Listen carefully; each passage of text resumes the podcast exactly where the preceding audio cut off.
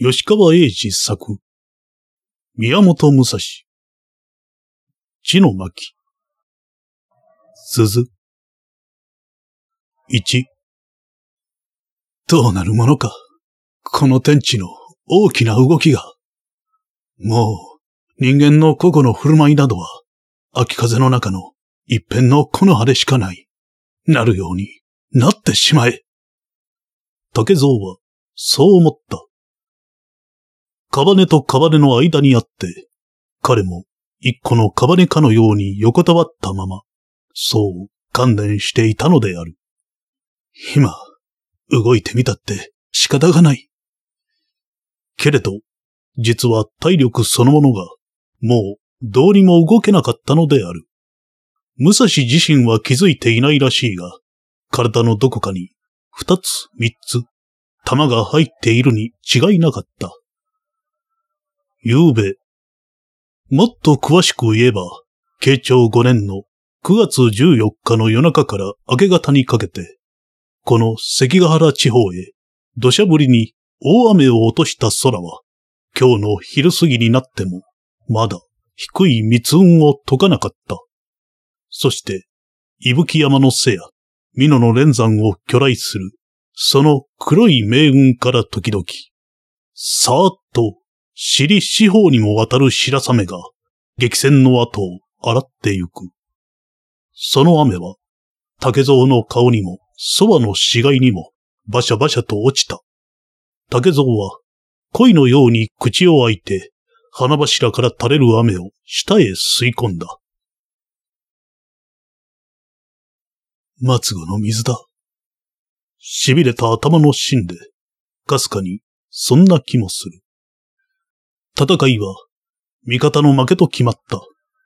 金吾中納言秀明が敵に内容をして、東軍と共に、味方の石田三成をはじめ、浮田、島津、小西などの陣へ、逆さに矛を向けてきた一天気からの総崩れであった。たった半日で、天下の持ち主は定まったと言える。同時に、何十万という同房の運命が、目に見えず、刻々と、この戦場から、死死孫孫までの宿命を作られてゆくのであろう。俺も、と、竹蔵は思った。国に残してやる一人の姉や、村の年寄りなどのことを、ふと、まぶたに浮かべたのである。どうしてであろう。悲しくも何ともない。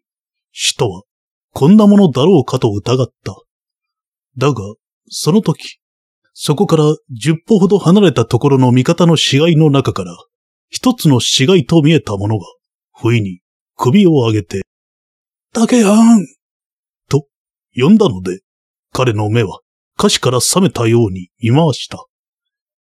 槍一本担いだ霧で、同じ村を飛び出し、同じ主人の軍隊について、お互いが若い光明心に燃え合いながら、この戦場へ共に来て戦っていた友達の又八なのである。その又八も17歳、竹蔵も17歳であった。おう、またやんか。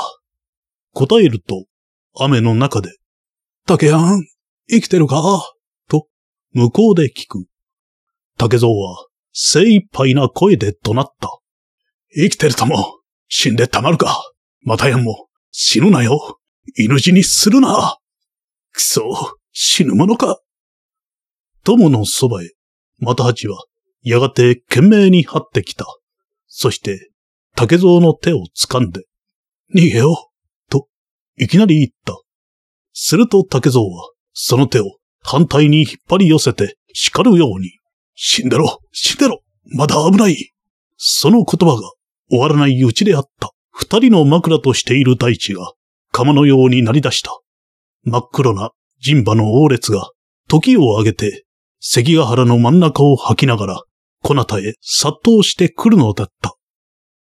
旗差し物を見て、又八が、あ、福島の隊だ。慌て出したので、竹蔵は、その足首を掴んで引き倒した。バカ、死にたいか。一瞬の後だった。